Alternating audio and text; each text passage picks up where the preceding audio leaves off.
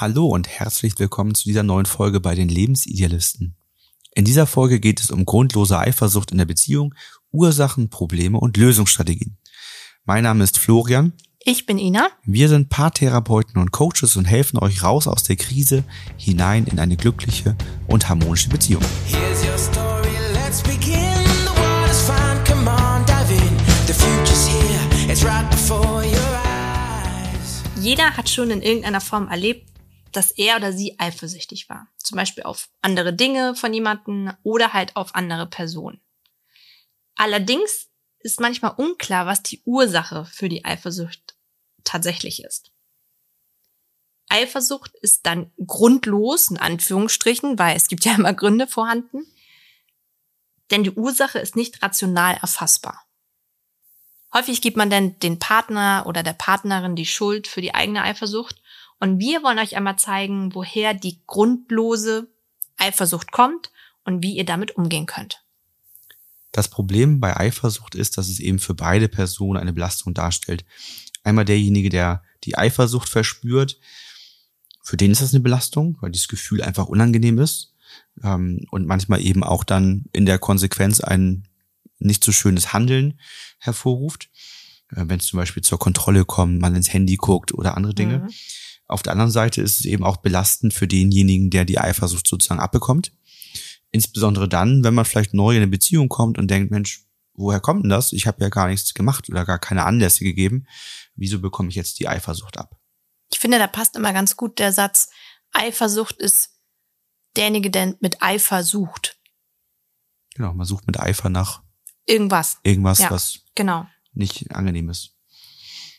Die Person, die eifersüchtig ist, hat meistens keine Ruhe. Zum Beispiel, wenn, wenn der Partner oder die Partnerin unterwegs ist, was mit Freunden, Freundinnen macht, kann nicht abschalten, hat vielleicht ständig ungute Gefühle, Ängste, aber auch Zweifel. Mhm. Ähm, und ja, meistens ist die Möglichkeit zur Auflösung nicht da, weil die Ursache unklar ist. Also wenn das Gefühl einfach so da ist, ohne dass der andere bisher einen anderen Anlass gegeben hat, ja, dann ist eben schwierig, da was zu lösen. Ne?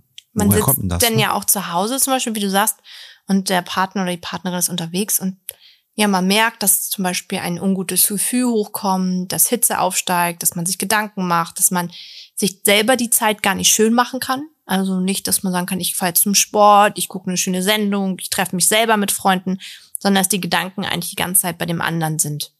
Man überlegt, ob man dem noch schreibt oder wenn es noch stärker ist, ob man da mal vorbeifährt und schaut, ob der Wagen vor der Tür steht, ob derjenige wirklich da ist. Also man wird zu einer Person, wo man selber von sich sagt, so möchte ich eigentlich gar nicht sein. Und für denjenigen, der das Ganze sozusagen abbekommt, ähm, kann das sehr einschränkend wirken. Total. Ne, Das äh, macht eben auch das Gefühl, dass einem nicht vertraut wird. Also Mhm. dass ein Problem im Vertrauen da ist. Ja, und sorgt natürlich auch für Unwohlsein, wenn man zum Beispiel mit anderen schreibt, redet, was unternimmt und immer das Gefühl hat, das geht dem Partner oder Partnerin zu Hause nicht gut damit und genau aufpassen muss, was schreibe ich denn? Es darf ja nicht falsch interpretiert werden können oder so.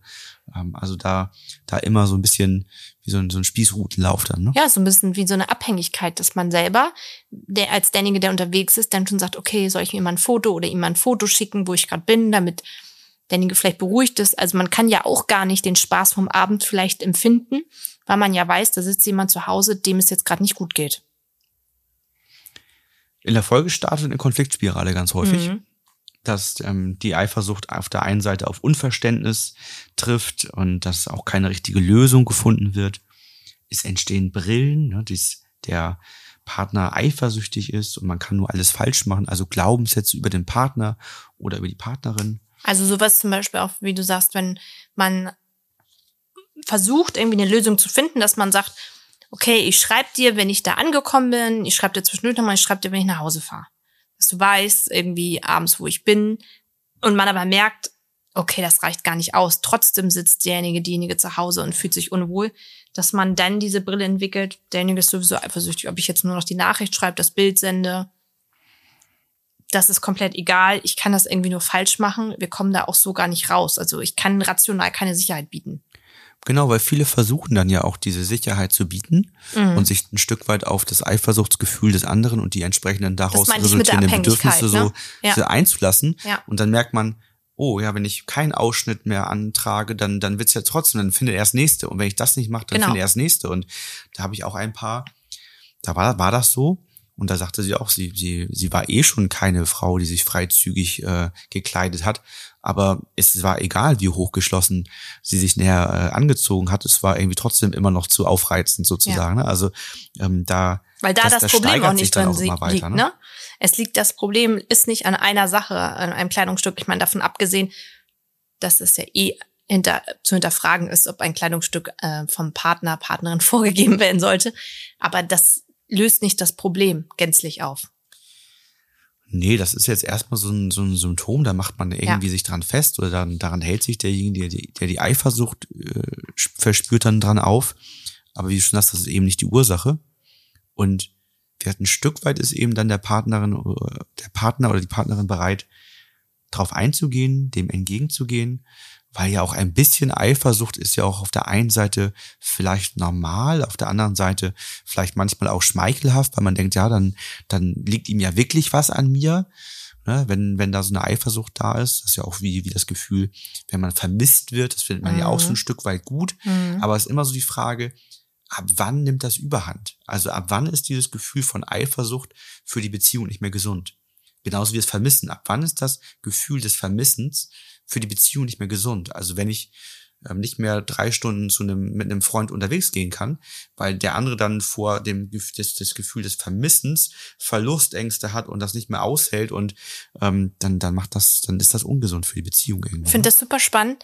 Ähm, ich habe letztens bei Instagram äh, ein Profil von einer Frau gesehen, die sozusagen, ja, da geht es um, ja, toxische Eifersucht, die andere Männer, ähm, wo andere Männer so Videos, Reels hochladen, indem sie anderen Männern wiederum erzählen, dass man darauf achten sollte, wie die Frauen sich kleiden, wenn sie rausgehen und was da wirklich hintersteht und äh, die das sozusagen dieses Toxische da hervorbringt, wo dann sagen, pass auf, wenn deine Frau zum Beispiel äh, einen kurzen Rock anhat oder ein Oberteil, was ausgeschnitten ist, warum macht sie das, wenn sie abends wecken will? Kann man nicht auch mit hochgeschlossen Spaß haben? Und da der Blickwinkel völlig weggeht, dass die Frau sich ja nicht so, also Frauen sich nicht so anziehen, weil sie anderen Männern, wenn sie in einer Partnerschaft sind, damit irgendwie ähm, ja einen Reiz setzen wollen, sondern weil sie sich selber schön finden. Und das fand ich ganz spannend, dass ähm, dieser andere Blickwinkel darauf, dass, dass das eine natürlich immer sagen kann, du, du ziehst dich so an, weil du willst andere Männer damit anmachen, oder der Blickwinkel, okay, du ziehst dich so an, weil du das schön findest und weil du tanzen gehen willst und weil du Spaß mit deinen Mädels haben willst. Und ja, dieses Toxische halt auch immer da manchmal sehr verschoben sein kann, ne?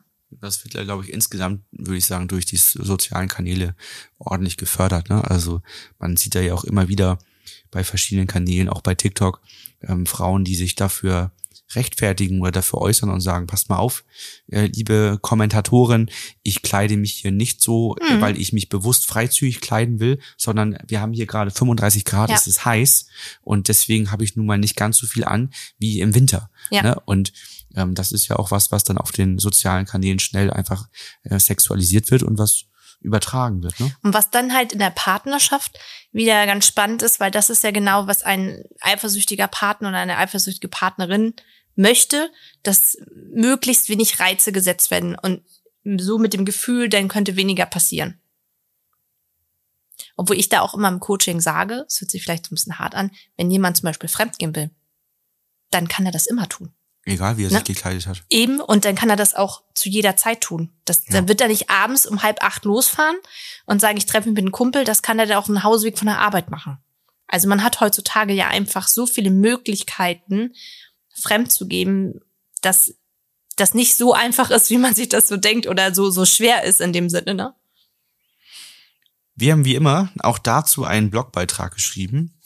Woher kommt die Eifersucht, Ursachen, Probleme und Lösungsstrategien für eure Beziehung?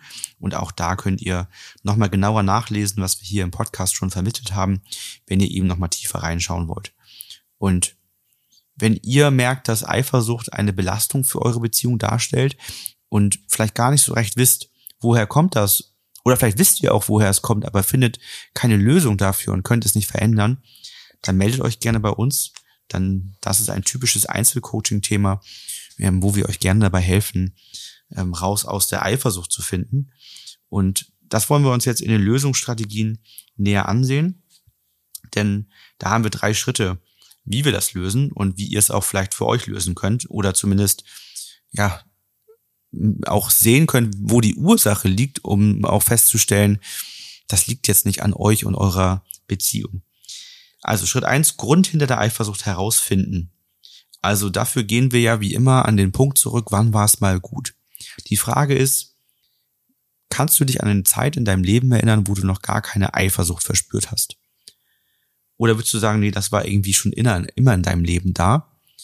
Ähm, das ist das erste Mal natürlich so richtig bewusst geworden, ähm, vielleicht mit, mit, in einer Beziehung oder ähm, als vielleicht der Freund oder die gute Freundin die erste Beziehung hatte Vielleicht ist auch schon so in der Reflexion klar, nee, das hatte ich auch schon im Sandkasten. Da war, war ich auch immer schon eifersüchtig, wenn der mit dem gespielt hat und so weiter. Da war irgendwie schon so ein Ausschlussgefühl sofort und da konnte ich auch nicht dritt richtig mitspielen. Also vielleicht, vielleicht lag das auch schon früher vor. Und da habe ich noch mal ein Beispiel ähm, so aus der Epigenetik. Ähm, das war bei mir im Coaching auch ein Mann, der ein sehr starkes Eifersuchtsgefühl hatte und nicht wusste, wo es herkommt, denn er hatte bisher nie erlebt, dass eine Partnerin fremdgegangen wäre oder irgendetwas ähnliches da war, ähm, so dass er sagt, er weiß nicht, woher es kommt. Und rückblickend sagt er auch, nee, das war irgendwie schon immer da. In allen Beziehungen und auch in der Kindheit, würde er sagen, gab es Situationen, wo er so eine Eifersucht gespürt hat. Und dann war gehen wir weiter zum nächsten Schritt. Wie ist das bei deinen Eltern? Kennt dein Vater oder kennt deine Mutter eine starke Eifersucht? Sagt er, ja, sein Vater kennt das. Ja, okay, woher kommt das? Ja, eine Ex-Partnerin ist fremdgegangen und das hat er immer mitgenommen und war immer eifersüchtig. Und da ist dann eben dieses Gefühl der Eifersucht, was da entstanden ist, aus der Verletzung heraus, schon an den Sohn weitergegeben worden. Einerseits durch Vererbung, andererseits durch das Verhalten, was er beim Vater gesehen hat und die Eifersucht, die er gesehen hat. Warum macht unser Organismus das? Ganz einfach. Wir wollen ja schauen, dass die nächste Generation immer besser durchs Leben kommt und immer überlebensfähiger wird. Und dafür ist es sinnvoll, gewisse Ängste, die das Überleben sichern, weiterzugeben. Und da sind nun mal auch gerade aus heutiger Sicht, unser Gehirn, unser Organismus ist ja noch ein paar zehntausend Jahre zurück, ne? auch wenn wir, ähm, da, da gab es ja keine große Entwicklung mehr in den letzten zehn, ein paar zehntausend Jahren.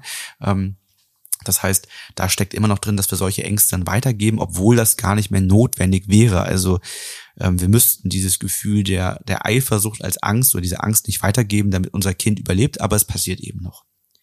Das heißt, manchmal kann das sein, dass man innerlich die Gefühle der Eltern löst, um dann selber zu merken, dass die Last von einem geht. Damit hast du eigentlich gerade den zweiten Schritt erklärt, nämlich wie man die System-Empowering-Methode nutzen kann, um die Ursache zum Beispiel zu lösen im Einzelcoaching. Das haben wir im Blog auch tatsächlich nochmal detaillierter aufgeführt, wie so ein Ablauf ist, aber so, so im Großen und Ganzen habe ich schon erklärt. Also entweder findet man das im eigenen Leben, wenn nicht, dann wahrscheinlich im Leben der Eltern oder Großeltern. Wenn es im eigenen Leben ist, dann können wir es relativ gut äh, aufarbeiten. Wenn es davor ist, letztendlich auch die Methodik ist das gleiche. Es ist immer die Frage, wo ist die Verletzung entstanden. Dritter Schritt, Gespräch mit dem Partner oder der Partnerin suchen und eben von dieser Thematik berichten, aufzeigen, wie man es gelöst hat, die Fortschritte aufzeigen, um eben dann auch dort ein, ja, ein Update herbeizuführen, wenn eben auch schon die Brille entstanden ist. Und dann geht es natürlich darum, ähm, auch neues Verhalten zu zeigen. Ne, das geht ja darum, dass auf der einen Seite so eine Verletzung zugrunde lag, warum überhaupt dieses Gefühl entstanden ist, aber daraus entstehen ja auch vielleicht schon gewisse Verhaltensmuster, Mhm. Und ähm, dann geht es darum, jetzt diese Verhaltensmuster entsprechend zu verändern. Und das kann jetzt deutlich leichter stattfinden, wenn die ursprüngliche Verletzung, also die Ursache gelöst ist, dann lässt sich das Verhalten viel, viel leichter jetzt anpassen. Mhm. Genau, und das sind dann eben die Strategien im Alltag, aber auch eben vielleicht das drum bitten an die Partnerin oder den Partner, mit spiegeln mir das. Ne? Wie, wie ist das? Gib mir ein Feedback. Ähm, merkst du, dass sich was verändert? Ähm, gib mir ein Feedback in Situationen, wo du dich nicht gut fühlst damit oder wo du merkst, dass ich noch in so einem alten Verhaltensmuster drin stecke, damit ich eben da weiter rangehen kann und das besser lösen kann. Und da glaube ich, was du meinst jetzt auch, ist das Feedback natürlich in wertschätzender Weise wichtig, ne?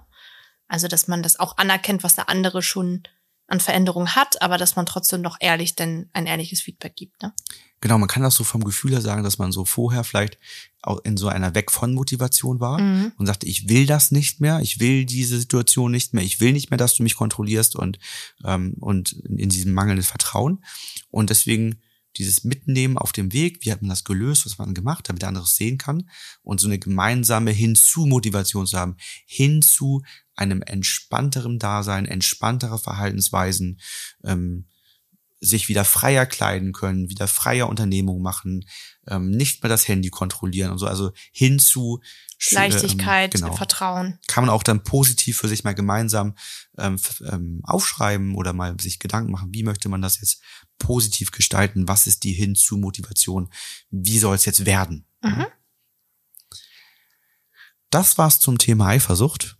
Wir freuen uns, dass ihr die Folge gehört habt und wenn ihr merkt, dass da ein Thema ist, was eure Beziehung belastet, dann kommt gerne zu uns ins Coaching und wir unterstützen euch dabei, das zu lösen.